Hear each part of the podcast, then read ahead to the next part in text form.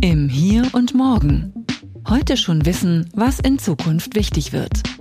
Ein Podcast über Trends, Treiber und Visionen. Von und mit Zukunftsforscher Kai Gondlach.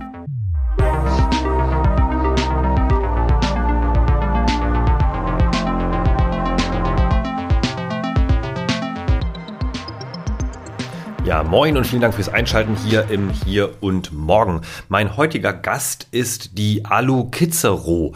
Alu ist anerkannte Expertin für Familien- und Kinderthemen. Dazu gehört natürlich auch Bildung und Erziehung. Außerdem hostet sie das Blog großeköpfe.de, den Podcast Kinderbuchtheke und das größte politische Elternblogger-Netzwerk der Dachregion namens Blog Familia. Und über einige Themen aus diesem ganzen Kosmos haben wir uns hier unterhalten, vor dem Hintergrund der Bundestagswahl. Eine kleine Kostprobe es ist schwer und ja, vielleicht muss man progressiver wählen, aber du willst ja irgendwie auch das kleinste Übel haben. Weißt du, was ich meine? Dieses Jahr wähle ich nach dem Prinzip das kleinere Übel. das und viel mehr haben wir besprochen. Viel Spaß dabei. Herzlich willkommen im Hier und Morgen. Heute zu Gast bei mir ist Alu Kitzero und ich freue mich besonders auf dieses Gespräch, weil wir ganz, ganz, ganz wichtige Themen besprechen werden. Und zu Beginn würde ich dich, liebe Alu, erstmal bitten, ja, dich vorzustellen für diejenigen, die dich möglicherweise noch nicht kennen. Ja, vielen Dank, Kai, für die Einladung. Ja, mein Name ist Alu. Äh, das ist, steht ausgeschrieben für Anne-Luise und ähm, ich bin geborene Berlinerin und nach einer Lehre zur Buchhändlerin habe ich Kulturmanagement mit dem Schwerpunkt auf Stiftungswesen studiert und anschließend noch Zukunftsforschung und mein Schwerpunktthema sind Bildung und Familie und Gesellschaft und das ist etwas, wo ich mich seit Jahren beruflich sowie privat engagiere. Mhm. Und genau, sag mal, was, was machst du denn in dem Kontext? Also was ist so dein, dein Aushängeprojekt oder Schild oder was genau, also was machst du? genau, also ähm, ja, ich habe in meinem ersten Studium sehr früh ein Kind bekommen und äh, habe dann festgestellt, es ist gar nicht so einfach mit dem Kinderhaben und dem Studieren und habe angefangen mit meinem Mann darüber zu schreiben, irgendwann öffentlich im Netz auf unserem Blog großeköpfe.de. Dann wurden es mehr Kinder, inzwischen sind es drei. Und dann haben wir 2014 den Verein für die Elternblogger in Deutschland, Österreich und der Schweiz gegründet, Blog Familia, den äh, NEV. Mhm. Und mit diesem sozusagen versuchen wir Eltern im Netz eine Stimme zu geben, beraten damit auch ab und zu mal Ministerien oder Landesministerien. Und ich bin Mitglied bei zukunftsforscherin.de, um auch diese Themen an Diversität, nämlich Familie, Frauen äh, und Familie einzubringen. Ja, das sind so meine Engagements. Hm, wow, das sind auf jeden Fall ja, ja 100 Themen quasi. Also Zukunftsforscherin.de war ja hier auch schon mal, zumindest die Katja wurde hier schon mal vorgestellt im Podcast. Aber lass uns über die anderen Sachen sprechen. Also vielleicht erstmal so persönlich, wenn du magst. Also mhm. drei Kinder, wow. Jetzt vor allem in den letzten Monaten, Jahren, anderthalb Jahren, besonders zur Corona-Pandemie, sicherlich nicht so einfach. Ich meine, das ist ja wahrscheinlich sonst schon nicht so einfach, aber jetzt besonders. Erzähl mal, wie geht's euch so? Ja, also ich habe das Gefühl, dass es äh, sozusagen ohne Atempause gerade wieder zurück in den Alltag geht. Man wischt es so ein bisschen weg. Das finde ich nicht so gut, mhm. weil man als Familie oder weil Familien lange Zeit keine Atempause hatten. Am Anfang waren mhm. die Kinder so die Infektionstreiber und ähm, es gab irgendwie kein, kein richtiges Homeschooling, nur so PDFs, die man ausgedruckt hat und wieder einge eingescannt hat. Neuland. Und so, also so völlig verrückt. Und dann, dann irgendwann hat sich das so gewandelt. Dann war das so, naja, gut, jetzt ist ja alles in Ordnung und jetzt wird mal auf zu jammern, ihr seid doch alle im Homeoffice. Und dann habe ich immer gedacht, krass, Familien haben so keine Stimme. Also Familien sind ja nicht nur Büroarbeiter und Eltern, ne, sondern mhm. Eltern sind auch Schichtarbeiter, Müllmänner in der Pflege, Unternehmer, Künstler also alles, was es da so gibt. Und ja, also die gingen einfach alle ziemlich doll auf dem Zahnfleisch. Und ich muss sagen, wir hatten dann noch ein bisschen Glück, weil äh, unsere große Tochter einfach am Gymnasium sich inzwischen schon relativ gut selbst behelfen kann und wir dann mhm. zwar immer mit Rat und Tat zur Seite gestanden haben, aber uns eher auf den mittleren, der an der Förderschule ist, konzentrieren konnten und die kleinste, die im Kindergarten ist. Und da alles mhm. geschlossen war, waren wir sehr viel zu Hause und ehrlich gesagt ist mein größter Wunsch nach dieser Zeit, mal ganz allein in den Urlaub zu fahren. Ja, das glaube ich. Ähm, ja, und das meine ich nicht böse meinen Kindern gegenüber, sondern einfach dieser Moment zum Luftholen, der fehlt. Und da sozusagen geht es Alleinerziehenden sicherlich nochmal ganz anders, als es mir jetzt geht, die da wirklich in einer sehr privilegierten Situation ist, mit einem zweiten äh, da reinsteckt. Ne? Ja, das glaube ich. Und ich meine, auch mit einem Bildungshintergrund äh, hat man ja durchaus auch nochmal wieder so eine Art ja, Privileg oder zumindest einen Vorteil gegenüber vielleicht anderen, die dann auch noch, ich sag mal, intellektuell ähm, Schwierigkeiten haben, also beim Homeschooling ihre Kinder noch besser zu unterstützen. Also das, das heißt, da fällt vielleicht eine Sache weg, aber das war jetzt ja auch nur ein, ein ganz kurzer Einblick. Was, was stört denn sonst so und vor allem im Blick auf die anstehenden Bundestagswahlen, welche Themen sind denn besonders dringend jetzt auch bei Familien. Ja, ich überlege gerade nochmal. Also übrigens glaube ich nicht, dass der Intellekt da eine große Rolle spielt, weil wer jahrelang nicht die Mathematik der achten Klasse vor dem eigenen Augen hatte, der sitzt dann trotzdem wieder da wie die äh, Kuh vorm Scheunentor, sozusagen nur mal so als Einordnung. Also das ist wirklich verrückt, was man da alle so mitmacht. Genau, also die Themen sozusagen, die, die in der Corona-Pandemie eigentlich nach oben gespült worden sind, die sind alle noch da für Familien und spielen in dieser, äh, ja, jetzt vor den Bundestagswahlen eigentlich äh, keine große Rolle. Also es gibt eigentlich kaum Parteien, die sich wirklich zu Familienthemen gerade klar bekennen oder wenn sie sich bekennen, dann nur so streiflich, dass sie sagen, ja, wir haben viel für Familien im Angebot oder wir setzen uns für Familienzeiten ein oder so. Aber den Dialog zu suchen mit Familien, das passiert gerade sehr wenig und ein ganz bekanntes Beispiel oder ein Beispiel, was sagen ich schon länger verfolge, weil wir als Blog Familienverein da auch aktiv geworden sind, ist zum Beispiel das Thema Kinderrechte. Es gibt die UN-Kinderrechtskonvention und der hat Deutschland zugestimmt, dass sie da, dass sie danach handeln. Dann äh, ist das nicht durchgegangen. Das sollte eigentlich ins Grundgesetz, okay. die Kinderrechte. Und siehe da, jetzt sind wir vor den Bundestagswahlen und irgendwie ist davon gar nichts mehr zu hören. Also das finde ich sind so bezeichnende Sachen. Und das sind ja alles Sachen, die auch wieder während der Corona-Pandemie äh, eine Rolle gespielt haben, weil die Dunkelziffer der Angriffe, der häuslichen Gewalt gegen Kinder sind gewachsen. Das ist quasi klar gewesen. Man hatte das lange vermutet, aber es stellte sich dann wirklich auch leider als, als wahr heraus. Es gibt eine größere Spaltung. Immer mehr Kinder wurden abgehängt, weil sie gar nicht die digitalen Möglichkeiten zu Hause gehabt haben oder die Eltern auch nicht die Möglichkeiten gehabt haben, ihnen eben zu helfen. Und ähm, all diese Themen sind in der Bundestagswahl irgendwie gerade so uninteressant. Das finde ich sehr spannend zu beobachten. Ja, das ist, das ist auch irgendwie ein bisschen erstaunlich und vielleicht ein bisschen blöde, weil gut, vielleicht kann sich da nicht mehr jeder reindenken, der vielleicht schon ein bisschen fortgeschrittenes Alter hat. Aber äh, so am Ende hat ja jeder irgendwie ein bisschen Familie. Also man muss ja gar nicht mal eigenen Nachwuchs haben, aber es gibt ja zumindest mal so familiäre Themen. Und ähm, woran liegt das? Wie, wie können sich das die Parteien, also sowohl die Regierenden als auch die Oppositionellen, als auch die ganz Neuen, erlauben, so Familien so auszuklammern? Das liegt sicherlich eindeutig an der Wahlkraft. Also es gibt 11,6 Millionen Familien in Deutschland. Von mhm. denen ist dann sozusagen, sind ja immer nicht alle wahlberechtigt. Und es gibt aber, ich glaube, doppelt so viel mindestens Wähler über 55 oder 50. Mhm die diesen Themen bereits entwachsen sind. Und natürlich orientiere ich mich als Partei, die äh, an der Macht bleiben will oder an die Macht kommen will, an den Wählerinnen und Wählern, die die meisten Stimmen haben. Und das sind eben die Älteren. Und deswegen spielen viele Themen der, der Jugend und viele Themen der Kinder und viele Themen der Familien de facto keine Rolle. Na, sie sind zu vernachlässigen. Und da gibt es eigentlich nur eine Möglichkeit. Man muss mit der älteren Generation, glaube ich, mehr in Kommunikation treten und ganz klar sagen, okay, ihr gebt eure Stimme ab, aber ihr wählt für unsere Zukunft, weil so blöd wie es klingt, ja, ihr habt vielleicht jetzt nicht mehr so viel Zukunft vor euch, aber wir haben hoffentlich noch viele, viele Jahre Zukunft vor uns mit unseren Kindern oder die unsere Kinder, ne, wie auch immer und da in Kommunikation zu treten, zu sagen, überleg doch mal, für wen du deine Stimme abgibst. Also für welche Zukunft wählst du? Und was mache ich jetzt, wenn ich keine Großeltern habe oder keine älteren Menschen in meinem Umfeld? Also gibt es da, äh, ist irgendwie schwierig oder gerade für Kinder und Jugendliche, ähm, wie finde ich denn dann da den Draht nach draußen?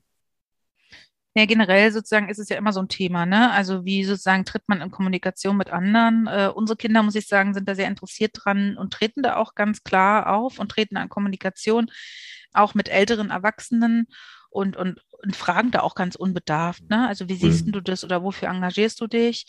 Und wenn man jetzt keine direkten im Umfeld hat, na dann äh, ist ja sowieso die Frage, ne? Also wie hat man sich selber in der Corona-Pandemie eingebracht? Hat man sich für Ältere interessiert? Hat man sich zurückgenommen? Hat man vielleicht Briefe ans Altersheim geschrieben? Das haben wir zum Beispiel gemacht, mhm. damit die äh, alten Leute, die da einsam waren, immer was zu lesen gekriegt haben. Und ich glaube, so Verknüpfungspunkte, sowas wie Stadtteilzentren, äh, Kirchengemeinden oder ja, das sind alles so Punkte, die, die sind wichtig und die, äh, also auch deshalb natürlich eigentlich ein ganz zentraler Punkt für unsere Gesellschaft immer wieder, ne? Absolut. Werden, werden ja stark abgebaut, leider überall. Das ist echt ein großes Problem. Ja, ja also das war jetzt auch mein Gedanke so zwischendurch, so, ähm, weil ich meine, klar, jede Generation hat so verschiedene ja, Medien oder Netzwerke oder Treffpunkte mhm. oder so, logischerweise. Und es ist wahrscheinlich relativ, also eher unwahrscheinlich, dass man als TikTok-Generation mhm. eben halt mit, weiß nicht, der Großelterngeneration, also ich sage mal jetzt einfach 65 plus, wirklich auf einer Wellenlänge äh, da ankommt, dass man auch wirklich darüber spricht. Also ich kenne das aus meiner Biografie nur, dass ich mit meinen Großeltern leider nicht zur richtigen Zeit darüber gesprochen habe, was eigentlich so früher los war. Und, ne? Mhm. und solche Dinge, was ich dann am Ende bereut habe. Allerdings war ich auch 14, als der letzte große Älter quasi verstarb. Mhm. Also jetzt wäre quasi eigentlich nochmal ja, die, die Frage, wie vielleicht auch als, für, an, an dich als Mutter, wie erzieht man denn Kinder so, dass sie das doch rechtzeitig auch beginnen? Weil du sagtest jetzt, deine älteste Tochter, die ist da schon auch so drauf. Finde find ich hm. großartig. Wie macht man das? Naja, also letzten Endes ist es so, dass mein Mann und ich, wir kommen ja aus der ehemaligen DDR und wir waren mhm. beide Grundschüler, als die Mauer gefallen ist und haben viel mit unseren Eltern viele Dinge selbst erlebt viele Transformationen mhm. selbst durchgemacht. Wir haben erlebt, wie ihre Existenzen verschwunden sind, wie sie sich ihr Leben neu aufbauen mussten, wie ihnen sozusagen, ja, wie der, wie der Osten den Westen kennengelernt hat, mhm. aber der mhm. Westen nicht den Osten. Ne? Das ist ja immer so eine Diskrepanz, Total. die es gibt und, und all diese Dinge. Und ich glaube, deshalb sozusagen war, sind diese Themenveränderungen ähm, bei uns, die wir so geprägt worden sind, also mittendrin zu sein. Und ich bin ja auch noch mitten in Berlin aufgewachsen. Mhm. Also ich habe quasi am eigenen Leib ständig gesehen, wie eine Baustelle aufploppte und eins der alten Häuser nicht mehr so alt aussah oder verschwunden ist. Kommt man gar nicht drum rum. Und wir reden mit unseren Kindern sehr viel darüber, was, was mit uns diese Dinge tun oder warum uns das bewegt und ich muss auch sagen, dass wir das aber auch schon äh, so immer so gemacht haben. Und das, also ich glaube, man braucht die gar nicht dazu erziehen. Ich glaube, es, ich glaube, es ist nur diese Offenheit, die man bewahren muss. Ne? Also dieses, äh, weißt du, es gibt diesen Trick. Also wenn man zum Beispiel, wenn Kinder das erste Mal ins Theater gehen, wenn sie schon in der Schule sind, dann empfinden sie das als Zwang, mhm. weil man sagt, weil ihnen gesagt wird, man muss jetzt ins Theater gehen, alle gehen ins Theater. Wenn man aber vor der Schulzeit schon mal mit ihnen im Theater war, dann kennen sie es schon und wissen vielleicht, wie aufregend oder wie mhm. spannend das ist und können sozusagen wissen ganz genau, dass es gar kein Zwang ist, sondern auch was richtig Cooles sein kann. Und ich glaube, so ist es auch mit dem Zugang zu diesen Geschichten. Ne? Also wenn du quasi mit deinen Kindern vorher schon mal im Museum warst und ihnen zeigst, dass es wichtig ist, man weiß, woher man kommt, dann ist es quasi auch später für sie leichter, das anzunehmen oder dazu Fragen zu stellen. Ne? Mhm, also und, und das, das geht total niedrigschwellig, zum Beispiel durch diesen Film Fritzi, Fritzi, äh, Fritzis Wende oder Fritzis Wunderwende oder so mhm. aus Leipzig, dieser Trickfilm über, über den Mauerfall, ne? Also, oder jetzt, weiß ich nicht, also all, all so eine Themen halt auch, ne? Der, der Junge im gestreiften Pyjama oder so. Also immer wieder so eine mhm. Geschichtsthemen, ganz niedrigschwellig und ich glaube, dann geht's. Also man muss sich immer wieder sagen, man muss sich diese Offenheit bewahren. Und das, das sage ich jetzt. Ne? Mhm. Und selbst mir sind diese Entwicklungen, die unsere Tochter da vollzieht, die TikTok-Generation manchmal schon zu schnell. Aber dann frage ich, weil ich mhm. will wissen, was sie tut. Und ich frage ja auch, wenn sie rausgeht, frage ich sie auch, wohin gehst du? Und dasselbe mache ich auch, wenn sie ins Internet verschwindet. Dann frage ich auch, das wohin gehst du? Insbesondere da wahrscheinlich eine sehr, sehr gute Idee. Also ich weiß ja. manchmal nicht, was gefährlicher ist, der Weg über die Straße oder der Weg ins Internet. Aber gut. Das weiß man manchmal nicht. genau. Äh, Im, Im, Vorgespräch hattest du noch eine, eine, ziemlich coole Quelle genannt, das war dieses mit den Enkelbriefen, ne, um, um diese Möglichkeit der intergenerationalen Verständigung so ein bisschen zu stärken. Magst du dazu einen Satz sagen? Ach so, ja, nein, das ist, äh, das ist gar keine, keine richtige Kampagne oder so, sondern ähm, genau, es gibt gerade etliche Bestrebungen sozusagen, dass man sagt, meine, deine Stimme für meine Zukunft. Ach so, äh, kann man sich so, so Sachen runterladen und die dann auch verteilen. Und da gibt es so einige, ja, eben einige Ansatzpunkte, dass man wie man vielleicht noch mit den Großeltern darüber ins Gespräch kommen kann, was Demokratie überhaupt ist. Also ganz, ganz einfache Demokratieerziehung letzten Endes. Mhm. Ne? Und auch das ist ja wieder ein Teil der UN-Kinderrechtskonvention, also Partizipation und Beteiligung von Kindern fängt genau an solchen Punkten an. Also mhm. kann ich mit meinen Kindern über Wahlen sprechen? Ja, kann ich, wenn ich vorher schon ihnen mal gezeigt habe, dass sie überhaupt eine Wahl haben in vielen Dingen, ne? dass sie mit Mitspracherecht haben, dass sie ein Beteiligungsrecht haben und sei es im Kindergarten, ob sie mitentscheiden dürfen, was es am nächsten Freitag zum Mittag gibt oder äh, wie der Raum gestaltet wird. Ne? Mhm. Ne? Also nicht immer für sie entscheiden, sondern mit ihnen. Und das ist quasi auch eine der Prinzipien, die man eben da auch anwendet, indem man sagt, hey, ähm, wir haben auch ein Mitspracherecht, wir dürfen nicht wählen. Mhm zumindest nicht, also unter 16 in den meisten Bundesländern. Aber du hast eine Stimme und überleg doch mal, ob du deine Stimme für meine Zukunft gibst. Das finde ich ein ziemlich cooles Prinzip tatsächlich. Ach, und was, was ich noch sagen wollte, ich kann dieses Klischee, also fast Klischee, dass die, die Wessis sozusagen die Ossis nicht so richtig kennen. Äh, umgekehrt schon eher, dass dieses, also vom Kennenlernen her, kann ich komplett ja. bestätigen. Ich bin ja quasi ausgewanderter Wessi, wenn du so willst. Äh, habe mich direkt nach dem Abi aber dafür entschieden, ganz bewusst, einfach wirklich auch so ein bisschen, um ein Stück weit das hier kennenzulernen. Auch ein, weil ein Teil meiner Familie auch tatsächlich in Berlin gelebt hat. Und, und so kam das so ein bisschen zustande. Aber ich kann das komplett bestätigen. Also bei mir im Geschichtsunterricht war äh, Ostdeutschland, also ostdeutsche Geschichte, sage ich mal, ähm, zumindest während der Teilung kaum ein Thema. Was echt schade ja. ist. Außer im Geschichtsleistungskurs, da muss ich ganz kurz ähm, Lutz, unseren Geschichtsleistungskurslehrer, äh, in Schutz nehmen. Der hat das äh, vielleicht auch deshalb gemacht, weil er auch aus der Nähe von Schwerin kam. Aber gut, anderes Thema. Was ich auch noch aufgreifen wollte, UN-Kinderrechtskonvention, du hast es gerade eben selbst nochmal genannt. Warum ist das so wichtig? Also ähm, wir reden ja jetzt hier gerade so als zwei Erwachsene, so ne? Und mhm. klar ohne ohne Kinderbeteiligung, ähm, aber du immerhin als Mutter. Und äh, wieso ist das trotzdem so wichtig, auch heutzutage eigentlich so ein Thema nochmal viel mehr aufs Tablett zu bringen? Also die Frage ist, die man sich immer wieder stellen muss, was möchte ich später für Bürger haben? Und ähm, mhm. ich glaube, ich möchte als Staat mündige Bürger haben, die abwägen können, die in Konfliktsituationen beherrscht bleiben, die die Möglichkeiten haben, Wahlen zu kennen, die wissen, wie Demokratie funktioniert, die ihre Rechte, aber auch ihre Pflichten kennen. Mhm. Und all das sozusagen, die ersten Schritte dahin machen die UN-Kinderrechtskonvention, äh, indem man Kindern Beteiligung und klare Rechte zuspricht, weil letzten Endes haben sie einige Rechte nicht. Man, natürlich, Kinder sind Menschen und Menschenrechte sind verankert im Grundgesetz, mhm. aber Kinder sind eben auch besonders schützenswert. Sei es vor mhm. Prostitution, sei es im Internet, sei es vor körperlicher Gewalt, all diese Dinge. Und die sind bis dato nicht klar geregelt. Und um sozusagen Kindern die Möglichkeit zu geben, klar entscheiden zu können und auch zu lernen, Nein sagen zu dürfen, weil sie das Recht dazu haben. Mhm ist es sehr wichtig, dass die UN-Kinderrechtskonvention eigentlich, die sollte schon längst sozusagen im Grundgesetz verabschiedet sein. Dann wurde es gestoppt, wie gesagt, durch mehrere Parteien. Und ja, jetzt stehen wir wieder am Anfang und Deutschland erfüllt leider nicht die zugesagte UN-Kinderrechtskonvention, was ähm, ja sehr traurig ist und eigentlich dafür, also eigentlich auch ganz klar zeigt, wie der Wert von Kindern und Familien in unserer Gesellschaft ist.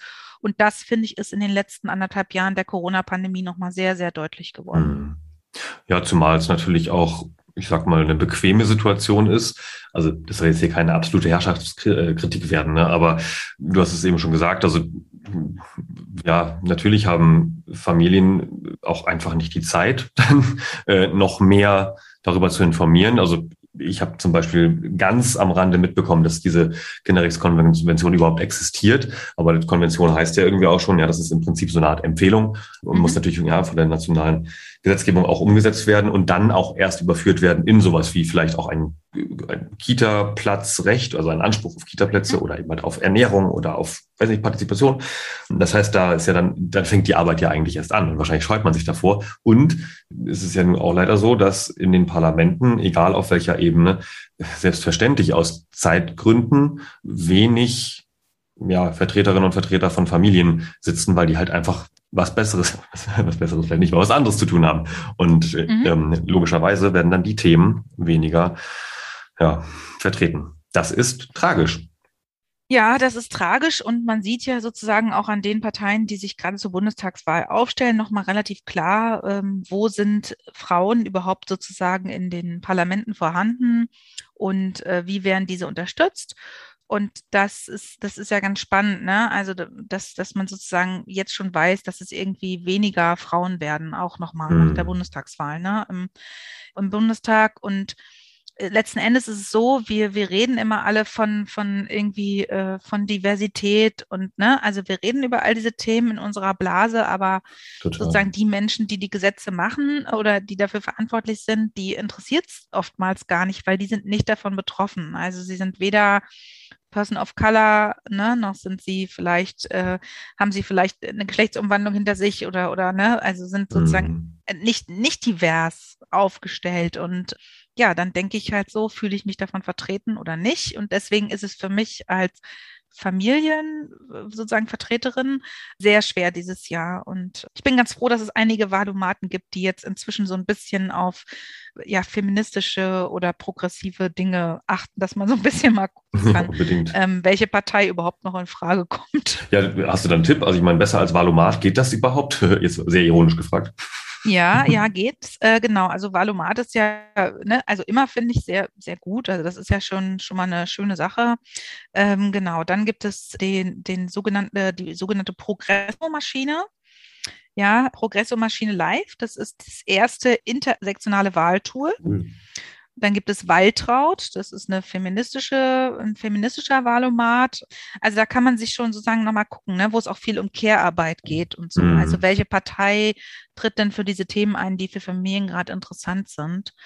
Und ja, dann bleiben nicht mehr so viele übrig, wenn man diese Wahlomaten bemüht. Das ist ein bisschen traurig. Das ist ja. echt traurig. Also mal für die Hörerschaft, gibt es da äh, Familien, die, äh, Familien, Parteien, die da hervorstechen? Was machen eigentlich die Altparteien und was machen die so ein bisschen neueren Parteien mit dem Thema Familie?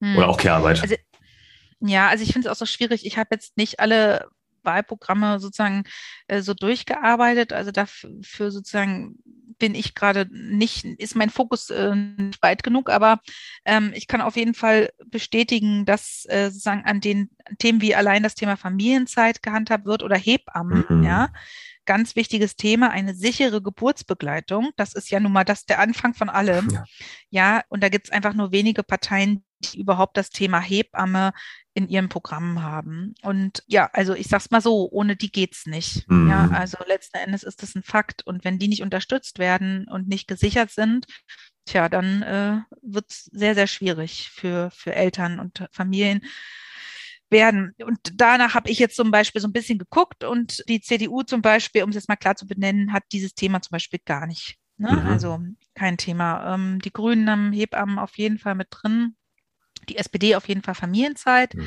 Ich glaube, Volt hat relativ viel sogar von den verschiedenen Sachen. Mhm.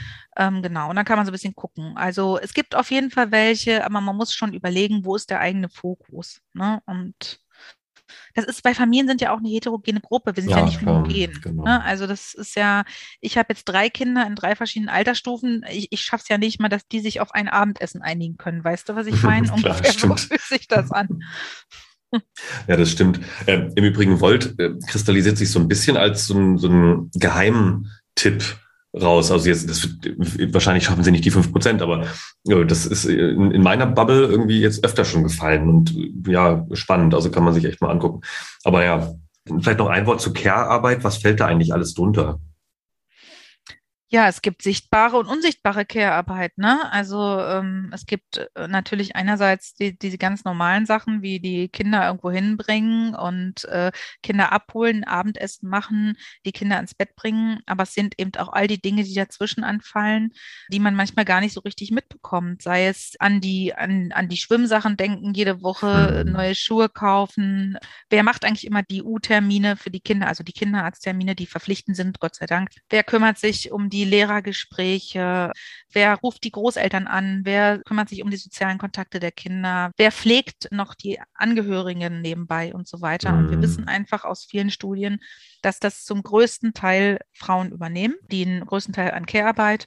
Und deswegen glaube ich, äh, wäre es vielleicht manchmal so gar nicht schlecht, Frauen zwei Stimmen zu geben. Mhm. Das wäre zumindest mal eine Zeit lang eine Möglichkeit, um so ein bisschen mehr, ja, um so ein bisschen mehr Gewichtung herzustellen. Ne? Immerhin sind wir Idee. 52 Prozent der Weltbevölkerung. Wir sind nämlich eigentlich ja. ein bisschen mehr als die Männer. Ja, absolut. Und äh, trotzdem hm. absolut unterrepräsentiert in allen ja. Parlamenten, in allen Komisch, ne? Führungsgremien. Ne? Sehr merkwürdig. Und komischerweise ist dann selten die Gesetzgebung, ähm, neue Gesetze sind dann selten für diese Zielgruppe. Und äh, ja, also wir können es auch klar benennen, alles, was nicht alter weißer Mann ist, Ja. Okay, Mittelalter weißer Mann ist auch schon sehr privilegiert, kann ich ähm, ja bestätigen. Aber genau, alles, was da nicht reinfällt in diese Gruppe, ist tatsächlich ja einfach wirklich, ja, fast unsichtbar. Und gerade dieses Thema, was du ansprichst, also diese unsichtbare Care-Arbeit, die halt auch nicht nur Zeit kostet, sondern natürlich auch aufwendig ist oder anstrengend und äh, wenig gewertschätzt wird, außer von den betreffenden Personen, was wahrscheinlich auch dann schön ist, aber äh, wiegt natürlich kein, ja, weiß nicht, hohes Gehalt auf oder eine mächtige Entscheidungsposition. So sieht's aus. Und letzten Endes ist es so, die meisten Frauen gehen, gehen genau wegen dieser, all dieser Dinge weniger arbeiten, ja, verdienen damit weniger Geld, haben weniger Rentenansprüche später, mhm.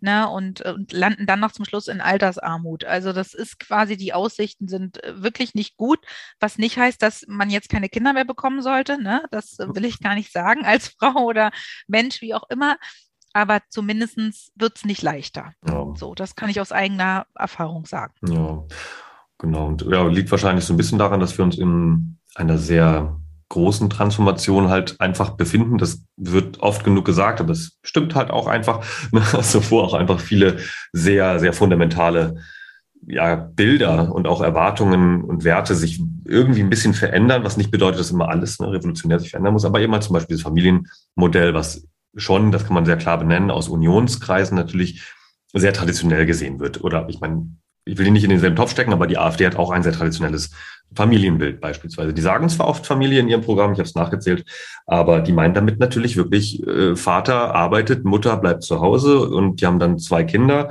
und die sind natürlich wie die AfD sagen würde, Biodeutsche. Äh, und alle, alles andere, also alle anderen Zielgruppen fallen halt irgendwie durchs Raster. Ist schwierig. Aber genau, wir sind halt in so einer Transformation drin. Insofern ist ja hier vielleicht doch auch so ein bisschen, schwingt schon ein bisschen subtil mit, die Empfehlung ja doch eher progressiv zu wählen, äh, wenn man irgendwie Familienwerte gut findet.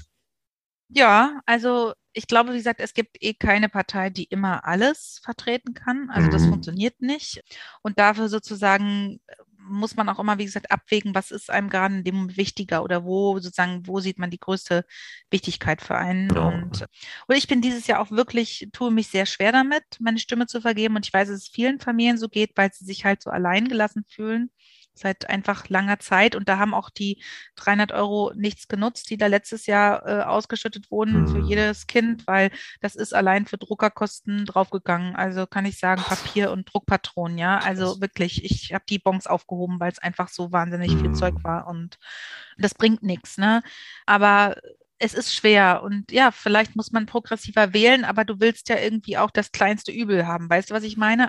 Dieses Jahr wähle ich nach dem Prinzip das kleinere Übel. das, ist so. das ist eigentlich ein spannender Tipp. Ja, aber genau, du sprichst es auch schon an. Also diese 100 Prozent wird es wahrscheinlich nirgends geben. Und ich hatte auch die Erfahrung beim Valomat. Also ich selbst lag bei der höchsten Übereinstimmung knapp über 80 Prozent. Da dachte ich schon, wow. Mhm. Äh, und ich war auch ehrlich gesagt überrascht mit dem Ergebnis. Ja. Aber äh, in meinem Freundeskreis ist es total üblich, dass die, also die erste Platzierung, also also die Partei mit den meisten Überschneidungen zu den eigenen Positionen irgendwo zwischen 60 und 65 Prozent hat. Mhm. Aber das ist noch lange kein Grund, dann nicht wählen zu gehen, sondern zu sagen, okay, alles klar, dann gucke ich mir doch mal das Programm vielleicht doch noch mal ganz an äh, und gucke, ob ich irgendwelche No-Gos finde, weil die 100 Prozent, ganz ehrlich, die wirst du nicht finden, solange du keine eigene Partei gründest, oder? Ja, ja, so sieht's aus. Und das schaffen Eltern nun nicht auch noch nebenbei. Also da sozusagen, dass wir Eltern versuchen ja schon in der Politik irgendwie uns wirklich einzubringen. Und ähm, ich bin da auch sehr froh, dass ich da die letzten Jahre immer wieder die Möglichkeit hatte, dazu gefragt zu werden, wie ich bestimmte Dinge sehe oder auch in der Corona-Pandemie, wen man unterstützen könnte. Da haben wir zum Beispiel die Arche unterstützt, haben dafür Gelder gesammelt und so. Und das ist wichtig und toll. Aber das sind immer wieder nur die kleinen Schritte. Ne? Und ja, also letzten Endes heißt es mehr Eltern in die Politik und gleichzeitig haben aber Frauen auch noch 52 Prozent mehr Care-Arbeit. Also ich weiß auch noch nicht, wie das alles funktionieren ja. soll. Das ist mir noch nicht ganz klar. Vielleicht schafft man ja, ja. auch nochmal so eine Art Digitalisierung oder so. Digitalisierung, das wäre wirklich eine überraschende Sache. ja.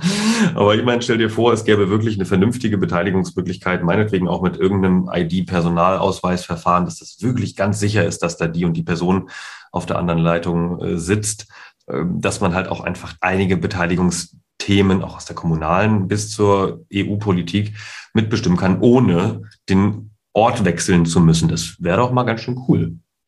Das wäre auf jeden Fall ganz schön cool. Und ich finde es auch sehr gut, dass es immer mehr Bestrebungen gibt, Kinder auch zu fragen, was sie wollen. Mhm. Weil die wurden in der Pandemie zum Beispiel auch kaum gefragt. Jetzt gibt es gerade eine große Aktion, Frag Frank-Walter Steinmeier äh, deine Fragen. Und äh, für die Kinder, das finde ich auch cool. Das also es gibt, cool, ja. es gibt schon Ansätze und ich glaube, das ist auch der richtige Weg. Also immer wieder mehr auch einzufordern als Eltern äh, und als Familien zu sagen, hey, stopp, wir sind auch noch hier. Und ich weiß, für die Leute, die keine Kinder haben, klingt es immer so, als würden wir die ganze Zeit jammern, aber wir jammern wahrscheinlich noch nicht laut genug, solange die Politik sich nicht auf uns zubewegt. Das mhm. ist leider so. Solange wird es nicht aufhören. Das ja? ist wirklich so, ja. Das ist auch eine gute Drohung eigentlich. Ja, ich meine, so geht's ja am Ende bei der ganzen Klimakrisengeschichte auch. Ne? Also ja. da wird ja auch so oft aus, der, aus dem Lager der tendenziell, ich sag mal, skeptischeren Menschen mhm. äh, auch gesagt, jetzt äh, heult man nicht so rum hier. Das sagen die halt auch schon seit 30 Jahren. Und deswegen passiert halt nichts, weil nicht genug gejammert wurde. Ja, und wir haben ja nun kurz vor den Wahlen auch nochmal den äh, globalen Klimastreik und so. Und den kann man inzwischen ja auch zum Glück auch digital sich da ein bisschen einbringen. Also da gibt es inzwischen ja Möglichkeiten. Bin ich auch sehr dankbar für. Stimmt, das ist cool. Finde ich gut. Dann lass uns doch noch mal ganz kurz überlegen. Äh, stell dir vor, du hättest jetzt ein, eine Sekunde, so ein typisches mhm. ähm, ähm, Elevator-Pitch-Ding mit äh, dem oder der nächsten Bundeskanzlerin Mhm. Und könntest jetzt in einer Zeile oder meinetwegen auch einem Satz, zwei Sätze äh, formulieren, was dein dringendster Wunsch, deine dringendste Forderung oder Bitte wäre, was möglichst schnell umgesetzt werden soll. Wie würde das mhm. Ich, du meinst, ich kann davon schon ausgehen, dass äh, ich sozusagen weiß, wer in dem Fahrstuhl steht oder völlig egal, wer da steht als du kannst dir, wenn, äh, Bundeskanzler, Bundeskanzler. Ja, wenn dir das einfacher macht, dann kannst du dir gerne eine Person vorstellen. Stimmt, das ist eine schöne Idee. ja, gut. Also gut, ich habe mir jetzt eine Person vorgestellt und dann wäre mein dringendster Wunsch, was ich glaube, was sehr viele Familien in Deutschland entlasten würde, wäre ein kostenfreier Kita-Platz für alle Kinder ab dem ersten Lebensjahr in allen Bundesländern, weil mhm. das ist ein großes Problem und das gibt es noch nicht. Und kostenfrei heißt auch, dass es flächendeckend genug Plätze gibt.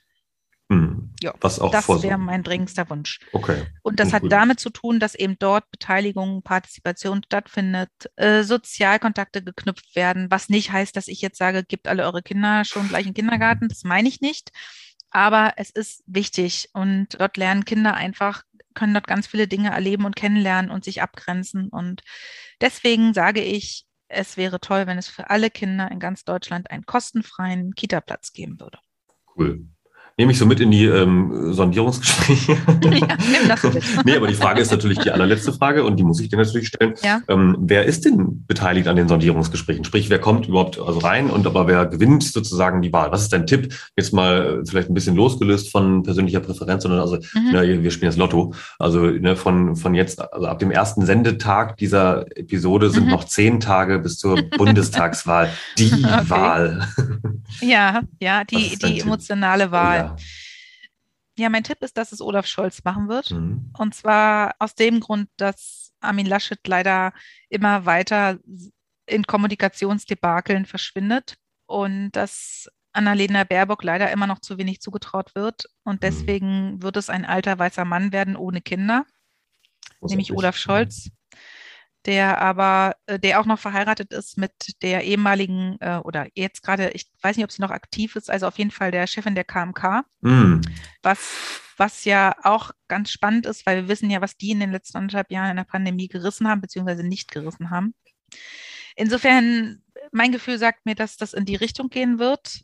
Das ist in Ordnung, aber das heißt auch für uns, dass äh, wieder lange Jahre äh, mit Männern in Diskussionen anstehen. Und tja, das äh, heißt mehr Arbeit für mich. Ja, gut, aber genau, vielleicht auch mehr Bedarf, mehr Nachfrage, mehr ja. äh, Öffentlichkeit. Also es bleibt ein dickes das Brett. Das stimmt. Ja, das tut es. Schön. Dann haben wir die Zeit jetzt gut ausgenutzt. Ich meine, wir haben eine Milliarde Themen angesprochen, die man vertiefen müsste. Eigentlich, das ist, glaube ich, jedem bewusst. Aber ich denke, das war ein schöner Aufschlag und es hat mir sehr viel Spaß gemacht. Ganz lieben Dank, dass du dir die Zeit genommen hast, lieber Alu.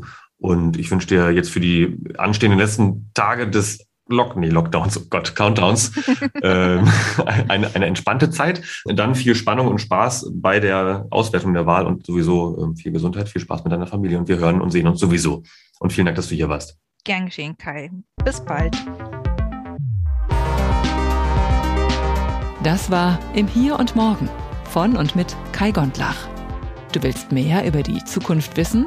Dann folge unserem Podcast und besuche uns auf Instagram, Facebook, Twitter oder LinkedIn. Bis bald im Hier und Morgen.